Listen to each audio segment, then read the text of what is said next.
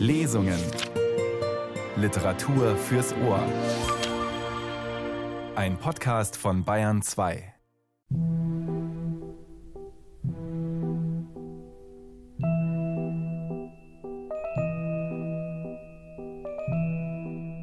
Ich verlange eine göttliche Anbetung in täglich neuer Form. Ich verlange täglich neue, gesteigerte Glut. Ich verlange vielleicht Unmögliches, aber das Mögliche widert mich an. Ich weiß, ich bin eine Titanennatur, ein weiblicher Faust. Was kann ich dafür, dass ihr nur Männer, nur Menschen seid? Inspirierende Worte einer Faustine, die hier und heute in den Radiotexten allerdings Diogena heißt. Willkommen zum dritten und letzten Teil unserer Lesereihe aus Fanny Lewalds Romansatire über den zeitlosen Topos des Traummanns. Am Mikrofon begrüßt sie Kirsten Böttcher. Titelheldin Diogena hält also immer noch ihre Laterne hoch, um die Verkörperung ihrer Traumprinzansprüche zu entdecken und bis zum jetzigen Stand unserer dritten Lesung gab es schon einige herbe Verluste zu beklagen und Grotesken zu überstehen. Erste Liebe, Heirat, Scheitern der Ehe, sich duellierende Verehrer, selbstmörderische Liebhaber, ein Leichenschauhaus als hippe Singlebörse, prätentiöse Fernreisen und immerhin ein vielleicht gar nicht so spektakulärer, aber nicht unangenehmer Flirt mit einem bürgerlichen Vertreter der Männlichkeit mit dem vielsagenden Nachnamen Wahl. Vielleicht wäre er die Wahl Fanny Lewalds gewesen, der bürgerlichen Autorin, die als deutsche Georges Sand gehandelt wurde und als erfolgreiche und unabhängige Schriftstellerin eine für die damalige Zeit ungewöhnliche Karriere vorzuweisen hat. Mehr biografische Details erzählt nach der Lesung die Verlegerin Ulrike Helmer. 1847 erschien Fanny Lewalds vierter Roman Diogena, die in der folgenden Lesung von Sascha X auch die Lust am Exotisierenden, am damals beliebten Genre des Reiseberichts und am schönen Wilden parodiert. Mein gewöhnliches Reiseleben nahm denn nun wieder seinen Anfang. Schon in Venedig traf ich den Fürsten Kallenberg, der in Paris durch meinen Kammerdiener erfahren hatte, dass ich mich von Friedrich getrennt habe und wieder reisen würde. Diesen Zeitpunkt hatte er abgewartet, um mir aufs neue seine Dienste anzubieten, die mir sehr willkommen waren. Ich liebte ihn nicht, aber ich war gewöhnt an ihn. Ich hatte sogar eine Art von Vorliebe für ihn bekommen, und seine Zufriedenheit war mir nicht indifferent. Ich klagte ihm, wie ich, wieder um eine Illusion ärmer geworden, jetzt reisen müsse ohne Unterbrechung, bis ich den Rechten entdeckte, und bat ihn, mir seine Begleitung zu gönnen, da ich vielleicht gezwungen sein könnte, meine Recherchen wegen Europa zu verlassen. Er war bereitwillig dazu wie immer. Es lag etwas wahrhaft Chevalereskes in dieser Beharrlichkeit, das ich sehr schätzte. Wir durchstreiften noch einmal Italien, Frankreich, Deutschland. Damit vergingen einige Jahre. Ich machte einen Reiseversuch nach Norden, aber vergebens. Die Herzen der Skandinavier sind von einer impatientierenden Kälte. Ich fühlte, dies sei kein Feld für meine Bestrebungen und drehte bald wieder um. Wir gingen nach Russland und England, aber Länder, in denen die Männer aus Zärtlichkeit ihre Frauen züchtigen und aus Überdruss mit einem Stricke um den Hals verkaufen, hatten keine Reize für mich, boten mir keine Hoffnung auf Succès. Ich war förmlich decouragiert. Ich sah bleich und leidend aus. Meine Kräfte waren üsiert. Meine Nervosität nahm zu und meine Lebensgeister waren dermaßen deprimiert, dass der Fürst, das Ärgste befürchtend, mir einen dezidierten Wechsel von Klima und Zuständen vorschlug, um mich neu zu animieren. Es muss einen normalen Zustand geben, sagte ich mir, der unberührt von der Zivilisation eine naturgemäße Position der Geschlechter gegeneinander zeigt. In diesem normalen Zustande allein kann sich der Kulminationspunkt der Liebe präsentieren. Es lag in meinem Charakter neben aller Eleganz der Weltfrau ein gewisses sauvages Je ne sais quoi, das mir immer die Cooperschen, wohlgewachsenen, durch die Liebe dressierten noblen Wilden interessant machte, Ich glaubte nicht daran, dass sie ausgestorben seien. Ich hoffte noch einen Deszendenten dieser edlen Rasse zu entdecken. Ich ahnte, in ihm könne ich den Rechten finden. Wie ein Lichtstrahl fiel dieser Gedanke in meine Seele. Ich leuchtete von der animierenden Hoffnung und rief den Fürsten, um ihm meine Ideen mitzuteilen. Als der Fürst aufstand und mich erblickte, sagte er, ganz bewildert von dem neuen Leben, das aus der sammetweichen Iris meines Auges strahlte, aber meine Gräfin, was haben Sie begonnen? Sie sehen aus, als hätten Sie aus dem Quell der Jugend getrunken. Sie sind wieder die blendende, faszinierende Diogena, die ich zuerst in Baden-Baden erblickte. Das sind doch nun fast zehn Jahre her. Das Entzücken des Fürsten freute mich, aber seine letzte Äußerung machte mich nachdenklich. Zehn Jahre. Ein Dezennium rastloser, vergeblicher Anstrengungen. Oh, welch ein trauriges Los war mir geworden. Ich gestand mir, dass ich 27 Jahre alt, dass ich nicht fern von der äußersten Grenze der Jugend sei. Das dezidierte mich umso schneller, an die Realisierung meines Planes zu gehen. Ich setzte ihn dem Fürsten auseinander. Er hatte Kapazität genug, ihn zu begreifen, obgleich er ihm nicht vollkommen angenehm war. Wir durchflogen Meere und Länder. Nichts reizte mich mehr. Ich hatte ja schon alles gesehen, und oft kam mir Lord Ermanbys Ausspruch in den Sinn, man kann ja nicht immer wieder von neuem anfangen zu bewundern. In kürzester Zeit erreichten wir Deutschland und den Rhein.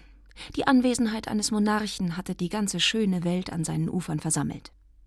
Eines Tages saßen wir in Koblenz an der Table d'hôte, der Fürst und ich. Plötzlich sehe ich den Ersten erbleichen und höre, wie er sich bei dem Kellner erkundigt, ob keine anderen Plätze für uns zu haben wären. Und was missfällt Ihnen hier an diesen, lieber Fürst? fragte ich graziös lächelnd. Oh, ich meine, wegen des Vis-à-vis, -vis, entgegnete er verlegen. Ich nahm mein Lorgnon und blickte hinüber. Da saß Graf Bonaventura, mein Mann, mit Aurora Elsleben, die er geheiratet hatte, wie ich wusste. Bonaventura schien überrascht und bewegt, Aurora war in sichtlicher Unruhe. Man sah beiden die Emotionen ihres Innern an. Mich ließ es ganz kalt. Ich richtete mein Lorgnon, als ob es gleichgültige Bekannte wären, freundlich grüßend fest auf die mir gegenübersitzenden. Und in der Tat, was ist uns ein Mann, den wir nicht mehr lieben? Warum haftet man an Impressionen des Herzens mit so ridiküler Konsequenz? Männer sind für Frauen meines geistigen Ranges Mittel, sich durch die Langeweile des Lebens zu kämpfen. Wer aber ist töricht genug, ein Ding festhalten zu wollen, in der Pietät des Andenkens, das ihm nichts mehr ist, weil er einmal glaubte, es könne ihm etwas sein?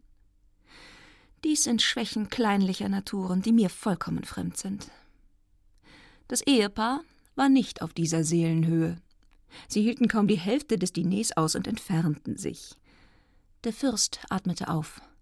Meine Gräfin, sagte er, wie froh bin ich, dass der Graf sich entfernte. Ich litt für Sie. Zu gütig, rief ich lachend, denn ich befand mich vortrefflich und hatte niemals bessern Appetit.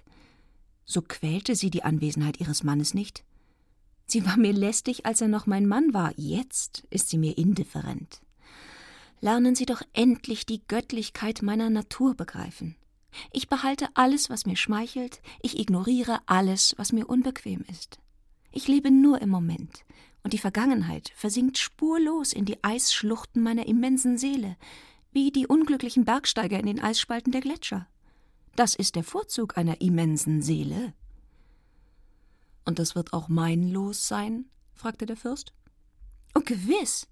Wenn ich sie nicht mehr brauche, wenn ich einen Ersatz für sie habe, ohne Zweifel, rief ich mit entzückender Naivität. Der Fürst schien nachdenklich, aber ein süßer Blick meiner sammetweichen Augen verscheuchte seine Launen, und er blieb wie immer befriedigt unter dem Lächeln meiner Huld. Wir fuhren den Rhein hinab und schifften nach London über, wo wir einen längeren Aufenthalt machen mussten, uns für die projektierte Exkursion nach Nordamerika zu arrangieren. Ich kaufte eine neue Equipage.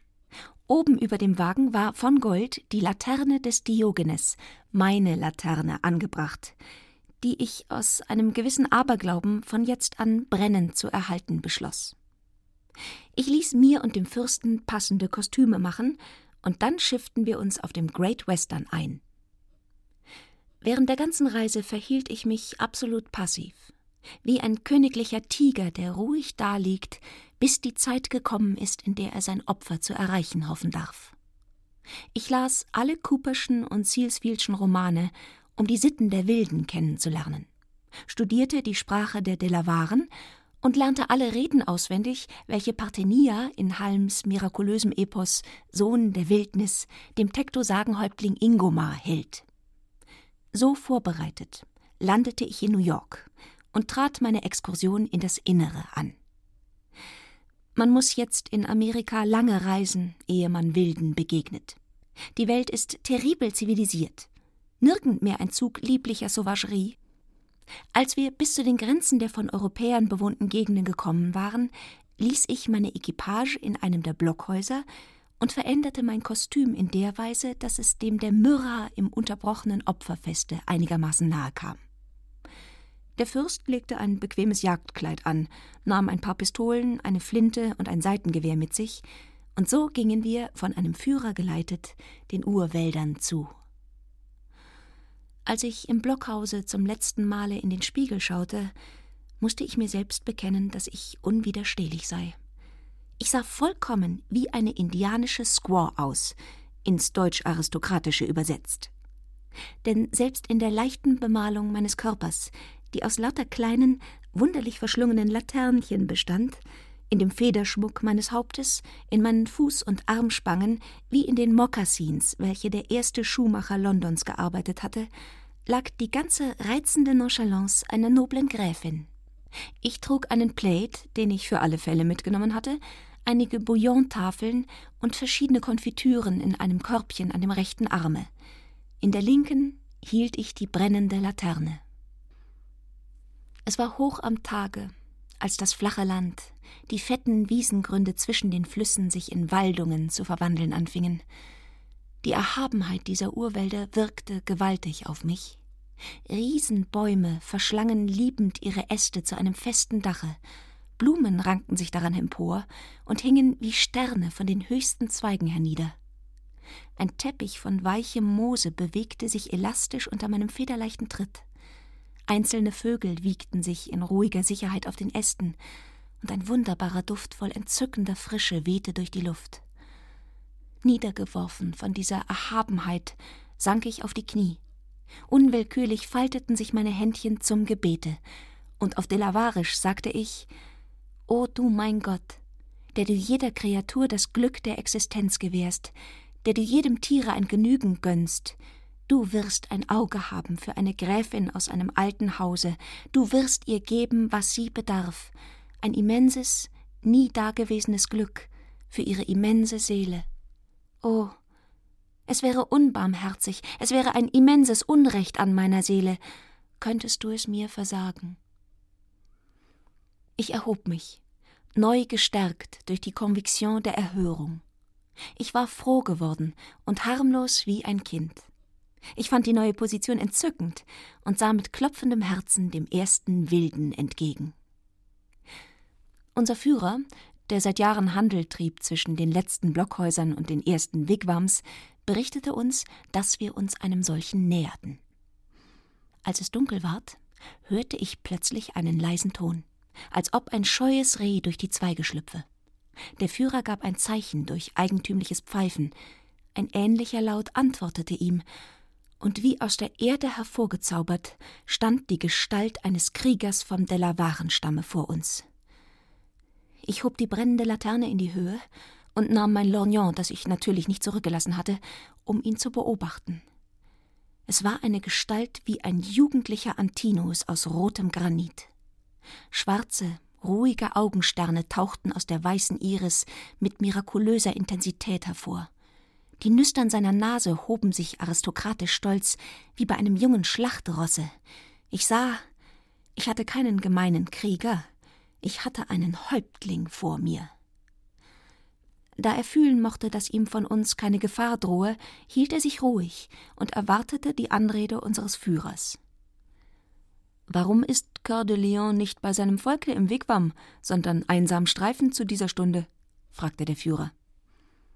Weil die Blassgesichter ihm den Frieden an seinem Feuer genommen haben, weil ihre Habsucht ihm das Land seiner Väter missgönnt. Aber das Kriegsbeil ist begraben, sagte der Führer. Die Blassgesichter wissen, wo es liegt, und können es ausgraben zu jeder Stunde. Was wollen der Jäger und die weiße Squaw in dem Schatten dieser Wälder? Sie wollen wandern durch das Land der Delawaren hinab zu den großen Seen und haben die Kleidung der roten Leute angelegt, um zu zeigen, dass sie in friedlicher Absicht kommen.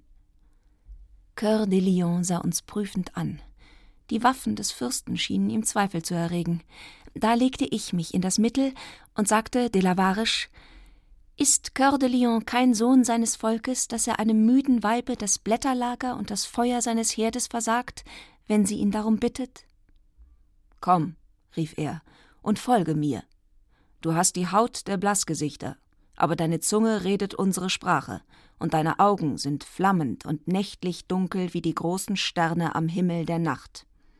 Lass die Männer zurück und du sollst mit mir gehen zu dem Wigwam unseres Volkes in das Zelt unserer Weiber. Der Fürst hatte ein zauderndes Bedenken, ich war ohne allen Argwohn. Mit voller Zuversicht sagte ich Coeur de Lion, er möge vorgehen und ich wolle ihm folgen. Dieses Vertrauen schien ihn stolz zu machen. Er stieß jenes eigentümliche Huk aus, mit welchem die Indianer alle ihre Emotionen bezeichnen, und ging vor mir dem tiefen Walde zu aber kaum waren wir einige Schritte gegangen, als mir glücklicherweise einfiel, dass mein Riechsalz und meine Nagelbürste in dem Necessaire des Fürsten geblieben waren. Ich drehte also um, es mir zu holen, und schritt dann mit meinem Begleiter ruhig und anfangs schweigend vorwärts. Es waren mysteriöse Sensationen, welche durch meinen Geist wogten. Tiefe Nacht und tiefe Stille lagerten sich über die Erde. Nicht einmal unsere Fußtritte waren hörbar auf dem weichen Moose. Durch dichtes Gesträuch führte mich Coeur de Lion mit einer Sicherheit, als ob wir im Bois de Boulogne spazierten. Vorsichtig bog er jeden Zweig zurück, der mich hindern konnte, und blickte mich an, als wolle er sehen, ob ich nichts entbehre. Ich hatte im Cooper gelesen, dass die Indianer die Schweigsamkeit auf Märschen schätzen, und richtete danach mein ganzes Auftreten mit jener vornehmen Entschlossenheit ein, die eigentlich ein angeborenes Zeichen der Aristokratie ist. Dies imponierte dem jungen Häuptlingssohne, denn dass er dies wirklich war, hatte der Führer uns mitgeteilt. Wir waren wohl schon anderthalb Stunden gegangen. Mich fing zu dursten an, und ich verzehrte heimlich etwas Schokolapraliné, als der Delaware sich umwendete. Die Füße der weißen Frau sind klein, und der Weg ist lang, sagte er. Wird ihre Kraft reichen, sie bis zum Wigwam zu bringen? Wenn der Häuptling die Straße sieht in der Dunkelheit der Nacht, dass er die weiße Frau nicht irreführt, so soll ihre Kraft die Squaws seines Volkes beschämen. Der Delaware kennt seine Straße, und die Augen der weißen Frau können sie ihm leuchten, denn sie sind hell, entgegnete er. Mein Herz klopfte in vorahnender Freude. Oh, dies war eine Erhörung meines heißen Gebetes. Gleich in dem ersten Wilden, dem wir begegneten, sandte er mir den Ersehnten entgegen. Die Zeichen konnten nicht trügen. Warum war es ein Fürst seines Volkes, der an jenem Abende die Wacht in den Wäldern hielt, wenn ihn nicht ein günstiges Geschick in meinen Weg schicken wollte? Ja, nur die ungebrochene Kraft des Männerherzens konnte die Blüte der Liebe erzeugen, die ich suchte. Wohl war ich Friedrichs erste Liebe gewesen. Wohl hatte er mir die frische Glut seines Herzens geweiht, aber nur sein Herz war mein.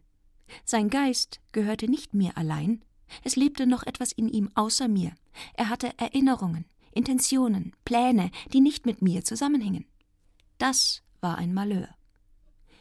Diese Stella-Warenseele war rein, ein leeres Blatt, ein großer Tempel, auf dessen Altar nur die Gottheit fehlte. Er war es wert, in seiner frischen Naturwüchsigkeit das Bild Diogenens allein in sich aufzunehmen. In tiefer Mitternacht langten wir vor dem Wigwam an. Einzelne Feuer brannten umher, die Wölfe fernzuhalten. Das rote Licht der Flamme beleuchtete magisch die dunklen grünen Baumhallen, die Zelte sahen wie davon vergoldet aus. Ein leiser Anruf der Wachen, und wir schritten in das Lager ein. Coeur de Lion führte mich an eines der größeren Zelte, hob das Bärenfell empor, das davor herunterhing, und hieß mich eintreten. Er schritt mit einer brennenden Kienfackel neben mir und schickte die anwesenden Weiber und Kinder hinaus. Hier ist die weiße Frau sicher wie in dem Hause ihres Vaters, sagte er, steckte die Fackel zwischen das Laubgeflecht der Innenwand und wollte sich entfernen. Dies war gegen meine Erwartung. Ich gestand ihm, dass ich lange keine Speise erhalten hätte und dass ich deren bedürfte. Er ging hinaus und kehrte bald mit einem gerösteten Rehrücken, einem Kruge Wasser und einer Flasche Arak zurück. In dem Hintergrunde der Höhle befand sich ein duftiges Lager von frischem Sassafras, auf dem ich mich niederließ. Draußen um das Zelt hatten sich indes eine Menge neugieriger Männer und Weiber versammelt, die nur durch die Autorität des Coeur de Lion von dem Eintreten zurückgehalten wurden. Ich nötigte den jungen Häuptling, sich neben mich niederzusetzen und dies frugalste aller Soupers mit mir zu teilen. Er tat es. Und ich versuchte ihm geistig näher zu treten, während wir aßen. Warum kehrt keine der Frauen zurück, die weiße Frau zu begrüßen unter dem Wigwam ihres Häuptlings? fragte ich. Coeur de Lion hat keine Frau, und auch die Frauen seines Vaters sind tot. Seine Mutter ist heimgegangen in die Wohnungen des großen Geistes, und die andere ist getötet worden, weil sie ungehorsam war den Befehlen ihres Mannes. Und der junge Häuptling hat keine Totenklage für Sie? Er hat keine Liebe für Sie? Was ist das? Liebe? fragte er, während er mit Gourmandise die Knochen des Rehes benagte. Diese Frage elektrisierte mich. Sie war das Stichwort, das Zentrum aus Halms Epos Sohn der Wildnis, und mit Parthenia antwortete ich sogleich Zwei Seelen und ein Gedanke, zwei Herzen und ein Schlag. Ich hatte von dem Herzensinstinkt des Häuptlings erwartet, dass er nun wie der Tektosage Ingomar weiter mit Fragen über dies interessante Sujet in mich dringen werde. Aber so war es nicht. Ach, das Leben bleibt überall hinter unseren gerechtesten Prätensionen zurück.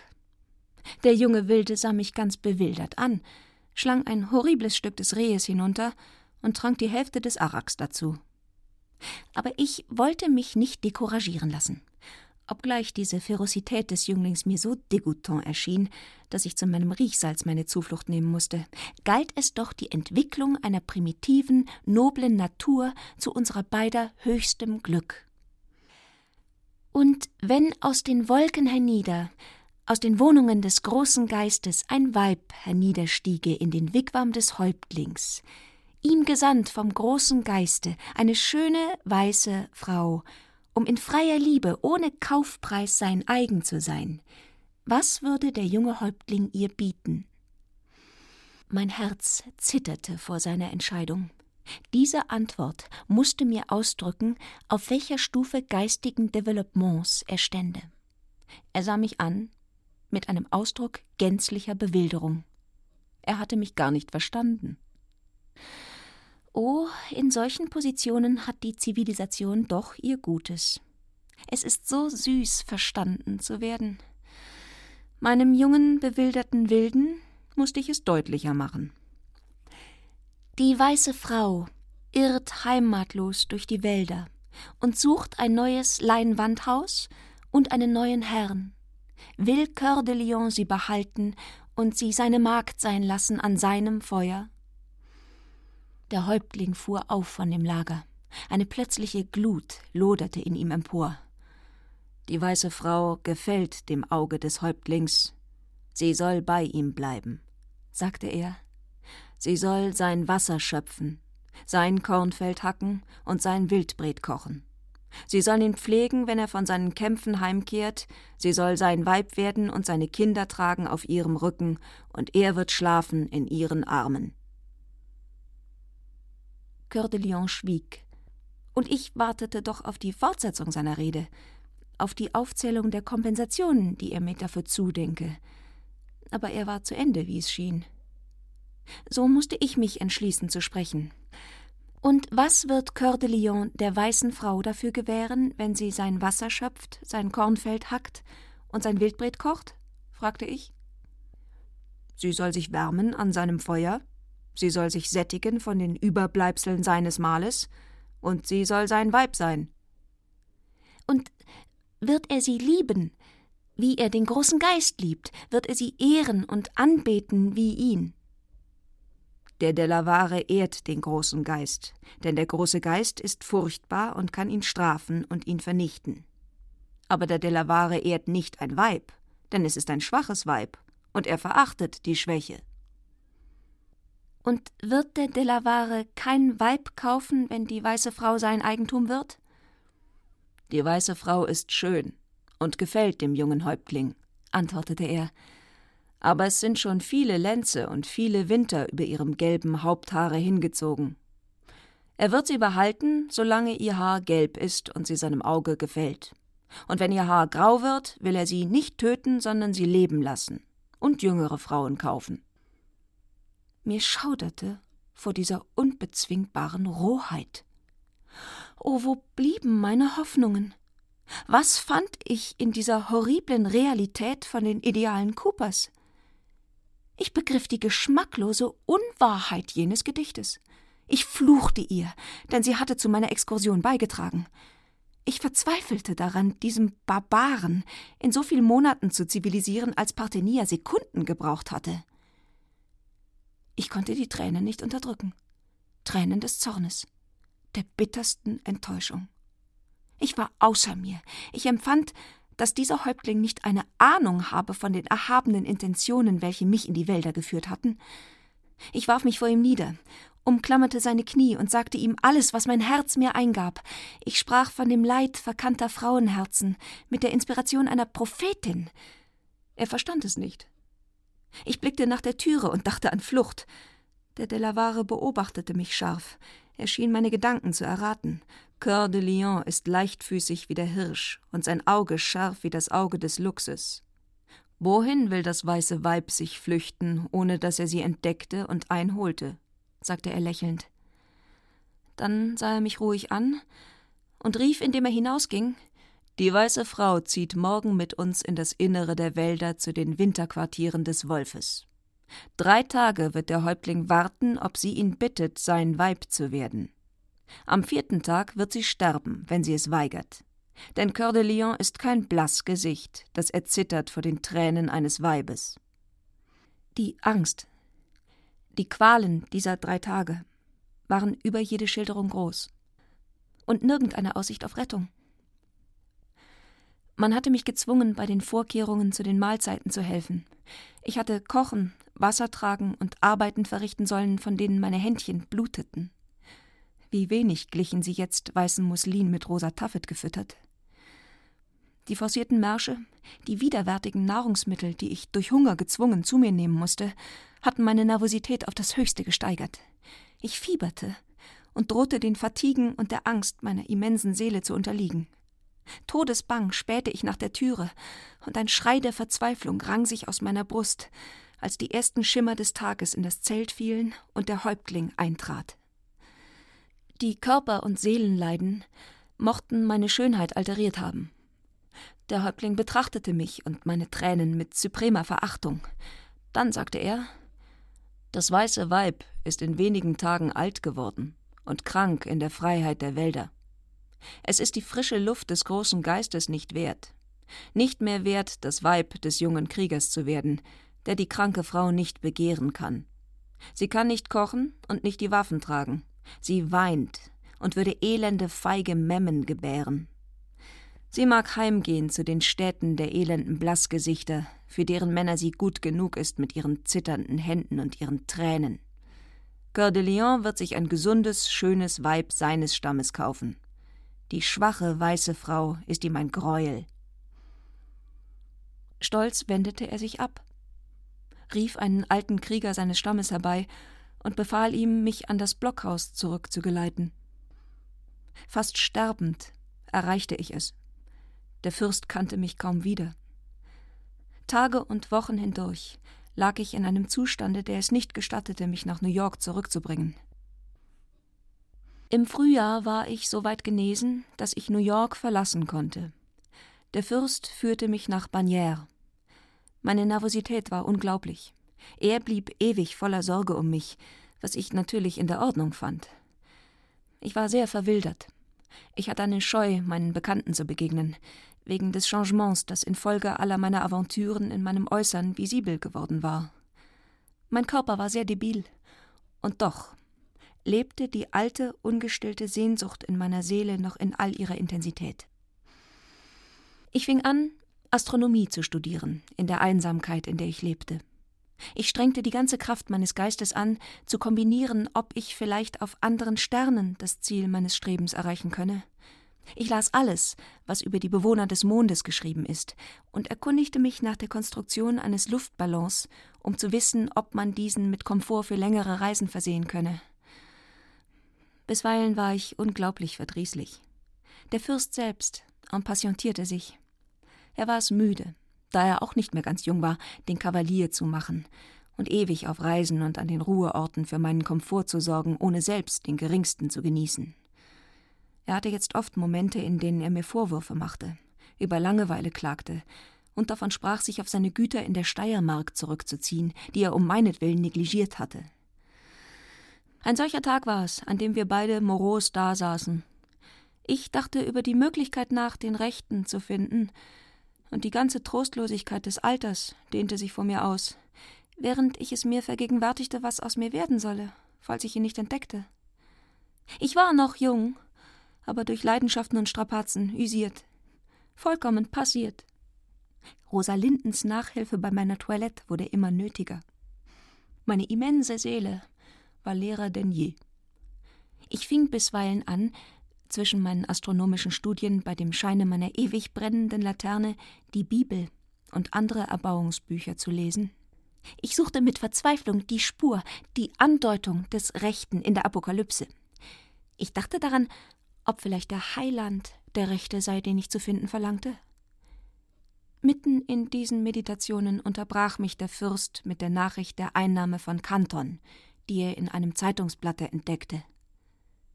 Ein Lichtstrahl fiel in meine Seele. Nach Kanton, rief ich aus. Der Fürst sah mich an und sagte ruhig Dann gehe ich in die Steiermark. Ich war empört. Mein Freund, rief ich, soll ich auch an der absoluten Treue verzweifeln, da ich schon so unglücklich war, die rechte Liebe nicht zu finden? Sehen Sie, Sie dürfen mich jetzt nicht verlassen. In China, jenseits der großen Mauer, muss ich ihn finden. Es ist unbegreiflich, dass ich darauf nicht lange gekommen bin. Die Chinesen sind die wahren Aristokraten. Sie haben die kleinsten Füßchen, die soigniertesten Nägel, die magnifikesten Bärte und keine Spur von Liberalismus. Bei so viel ungemeinen Vorzügen muss auch die Liebe zu finden sein, die endlich meine Seele füllt. Oh, eine unaussprechliche Zuversicht kommt über mich. Nur diese eine Reise noch, mein Freund, nur diesen Reiseversuch nach China und. Und? fragte der Fürst. Und wenn ich den Rechten dort nicht finde, so werde ich Ihre Frau bei meiner Rückkehr und begnüge mich, die Treue zu belohnen, da ich niemand finde, der mich lieben zu lehren verstand. Ich hoffe, Sie finden die Liebe, meine Gräfin, sagte er ruhig. Denn nach der Belohnung der Treue gelüstet mich nun nicht mehr. Und Sie folgen mir dennoch. Und weshalb? fragte ich. Aber das ist sublim, lieber Fürst. Bah, meine Gräfin, entgegnete er. Was wollen Sie? Ich habe die Kaprize der Fügsamkeit. Und da ich nichts zu tun habe, ist es ebenso gut, sich in China zu langweilen als anderwärts. Lassen Sie uns reisen. Wir schifften uns in London mit der ersten Handelsexpedition ein, die nach China absegelte. Soweit gehen die Memoiren der unglücklichen Frau. Die weiteren Nachrichten verdanken wir teils eigener Anschauung, teils den Mitteilungen eines Arztes, der in der Nähe von Paris Vorsteher eines Irrenhauses ist. Wir hatten verschiedene Höfe und Zellen durchwandert, als wir an der Ringmauer der Anstalt ein kleines Häuschen mit einem äußerst sauber gehaltenen Gärtchen erblickten, das auf wunderliche Weise mit kleinen chinesischen Tempeln und anderen Spielereien der Art besetzt war. Es mochte etwa mittags sein. Die Sonne stand hoch am Himmel, dennoch ging die Bewohnerin des kleinen Besitzes, eine zusammengefallene, von Leiden gealterte Person, mit einer eigentümlich geformten, brennenden Laterne umher und schien unruhig etwas zu suchen. Ihr starrer Blick, ihre Rastlosigkeit hatten viel Trauriges für den Beschauer. Wir fragten, wer sie sei. Oh, sagte der Doktor, ein geistreicher junger Mann, dies ist die einst durch ihre Schönheit in den Sälen der Gesellschaft bewunderte Gräfin Diogena. Ihr Wahnsinn ist das Produkt einer Geistesrichtung unter den müßigen Frauen der vornehmen Welt, die kaum ein anderes Resultat zulässt. Unkluge Nachbeter der geistreichen Georges Sand haben in glänzendem Missverstehen dessen, was diese große Frau meinte und bezweckte, eine Theorie der weiblichen Selbstsucht geschaffen, deren Höhepunkte in der deutschen Frauenliteratur jetzt erreicht sind. Die Frauen bilden sich ein, Ausnahmewesen zu sein und unfähig, etwas anderes zu lieben als sich selbst. Sich für den Mittelpunkt der Welt haltend, fordern sie einerseits, wie die verderbten römischen Kaiser, göttliche Anbetung und klagen andererseits, dass sie keinen Mann fänden, den sie zu lieben vermöchten.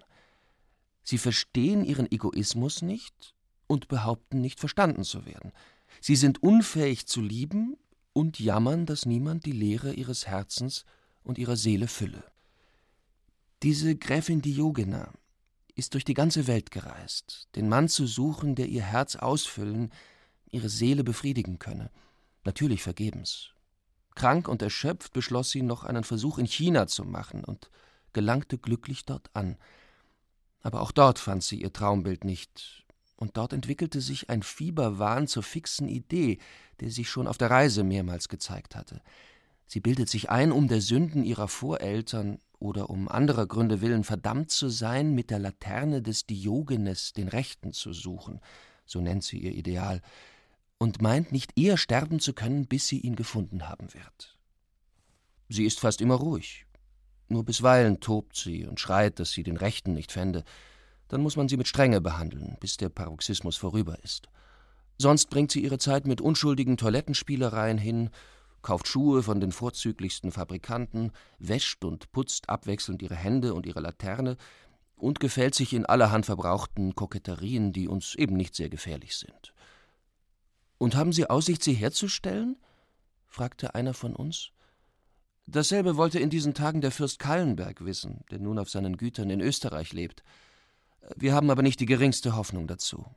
Wahnsinn aus Hochmut und Egoismus pflegte immer unheilbar zu sein. Der Doktor führte uns weiter vorwärts. Im Fortgehen wendete ich den Kopf nochmals nach der Wahnsinnigen zurück. Sie suchte noch immer fort, und wird suchen, bis sie stirbt. Es war ein unangenehmer, unheimlicher Eindruck.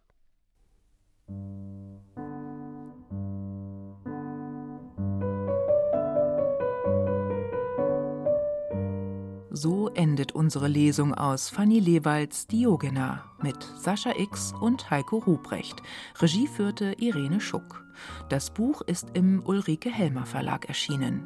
Und mit der Verlegerin selbst hat meine Kollegin Judith Heidkamp gesprochen über die erstaunliche Autorin Fanny Lewald und über die sogenannte Frauenliteratur von damals und heute. Ulrike Helmer hat ihren Verlag 1987 sozusagen mit Fanny Lewald gegründet, denn im allerersten Programm gab es die Neuausgabe der Lebenserinnerungen der lange vergessenen Schriftstellerin des Vormärz. Wie Ulrike Helmer damals auf Fanny Lewald aufmerksam wurde, damit beginnt das Gespräch. Durch meine Arbeit als Buchhändlerin.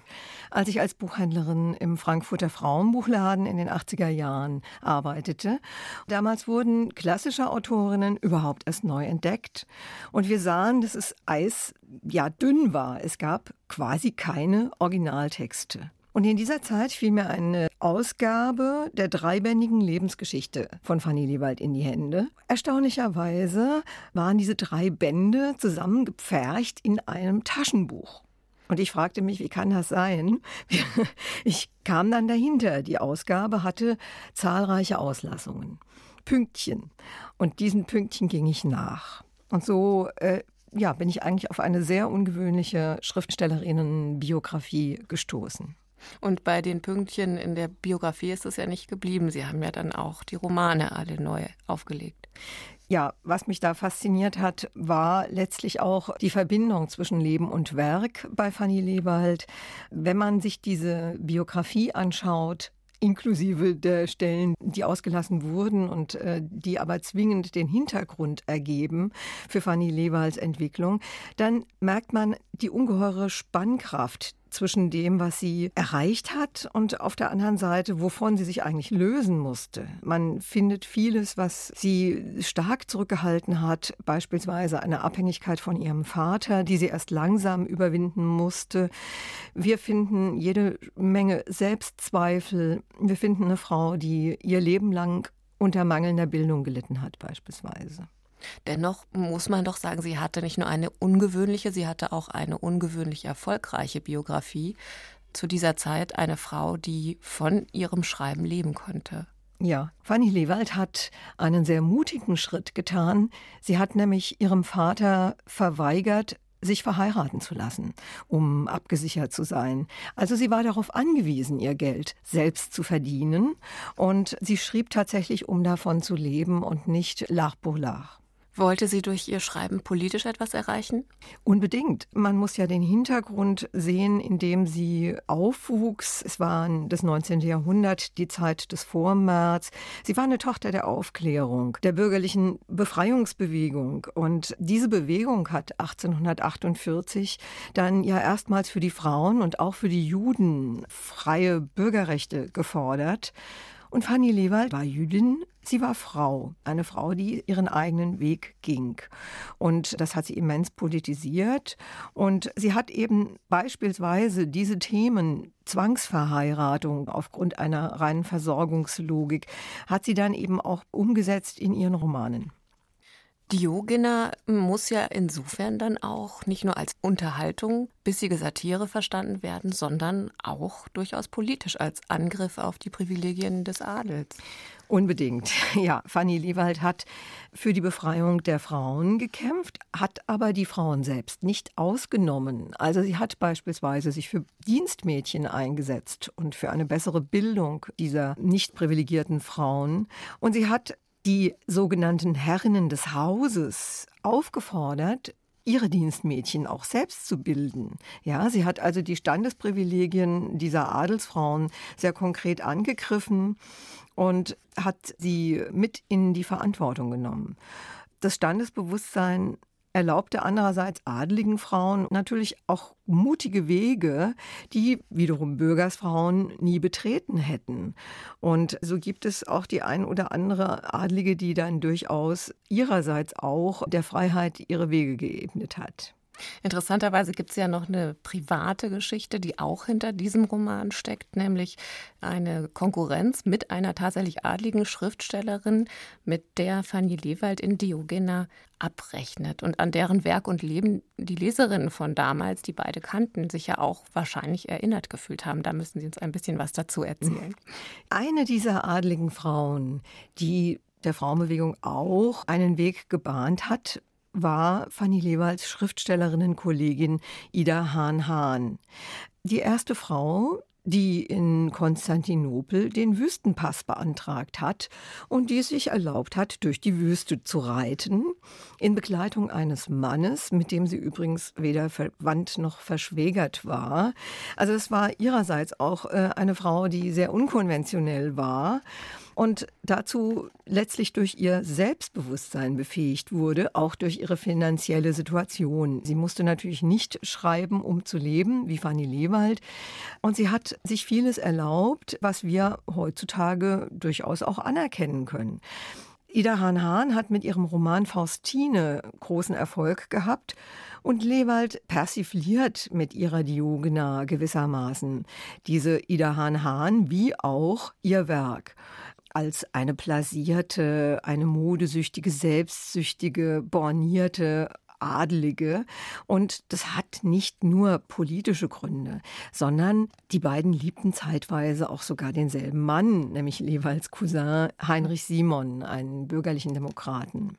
Die Satire als Form ist ja mit Sicherheit auch ganz selten gewesen, noch dazu geschrieben von einer Frau. Weiß man, wie das damals angekommen ist, ob es verstanden wurde?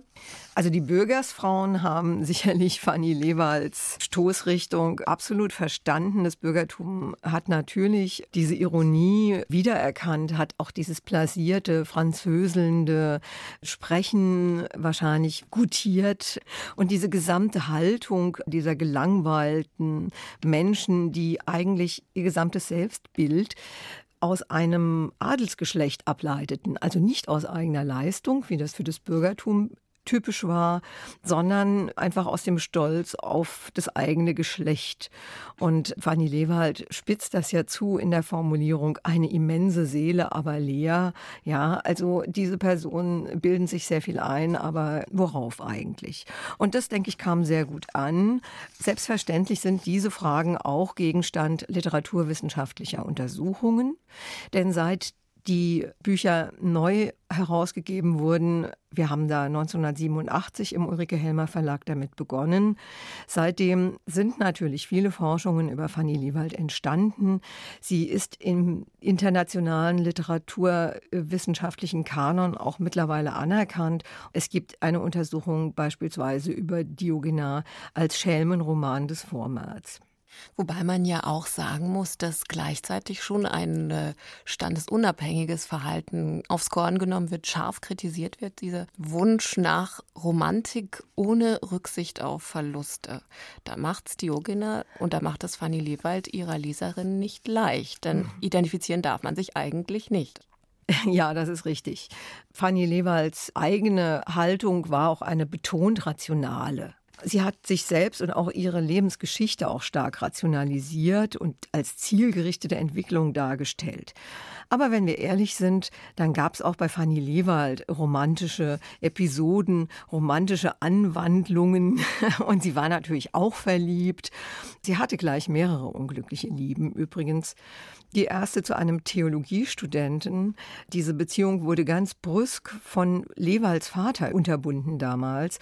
Und Fanny Lewald hat die Geschichte in ihrem Roman Jenny dann verarbeitet.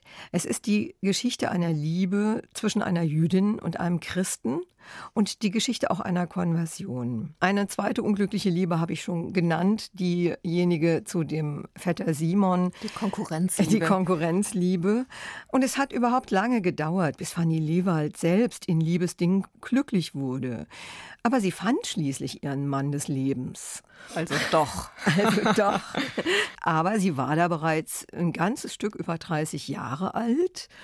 Dieser Mann, Gymnasialprofessor und Schriftsteller, war außerdem leider bereits verheiratet. Und davon abgesehen war er Vater von fünf Kindern. Aber das hat die beiden nicht davon abgehalten, eine wilde Ehe zu führen, würden wir vielleicht sagen. Sie sind auch aufgetreten öffentlich. Das hat sehr lange gedauert, bis er also dann endlich geschieden war und das Paar heiraten konnte. Und da war er 50 und sie 44 Jahre alt. Ja, so kann es gehen. Und dann taucht er doch auf, der Traummann.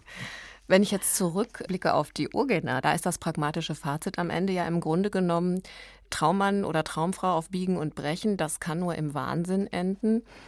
Sie haben gerade erzählt, Fanny Lewald hat für sich selbst doch irgendwie eine Lösung gefunden. Und wenn wir heute in eine Buchhandlung gehen, dann gibt es diesen damals persiflierten Frauenroman ja immer noch in rauen Mengen. Wenn man das heute Chicklit nennt, dann heißt es eben anders, aber inhaltlich hat sich da gar nicht so viel getan. In der Tat hat sich da wirklich weniger getan, als wir vielleicht vermuten würden. Es gibt ja schon lange diese neue Frauenliteratur eingeleitet mit Eva Heller und äh, anderen Autorinnen. Klar, da geht es letzten Endes um nicht viel anders als um dieses Thema.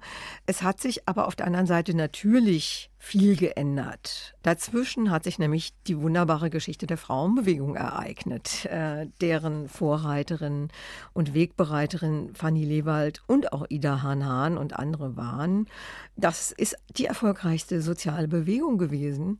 Es ist aber so, dass man sich ja an Verbesserungen schnell gewöhnt. Es haben sehr viele Frauen heute gewissermaßen die Werte der Frauenbewegung in ihr Selbstbild integriert. Also sie halten sich für gleichberechtigt und für selbstbestimmt, aber trotzdem geben sie leider oft genug nach. Sie fallen zurück in traditionelle Geschlechterrollen. Und sie landen dann doch beim Hemdenstapelbügeln. Sie überlassen den Männern dann doch die Vorteile und die berufliche Vorfahrt.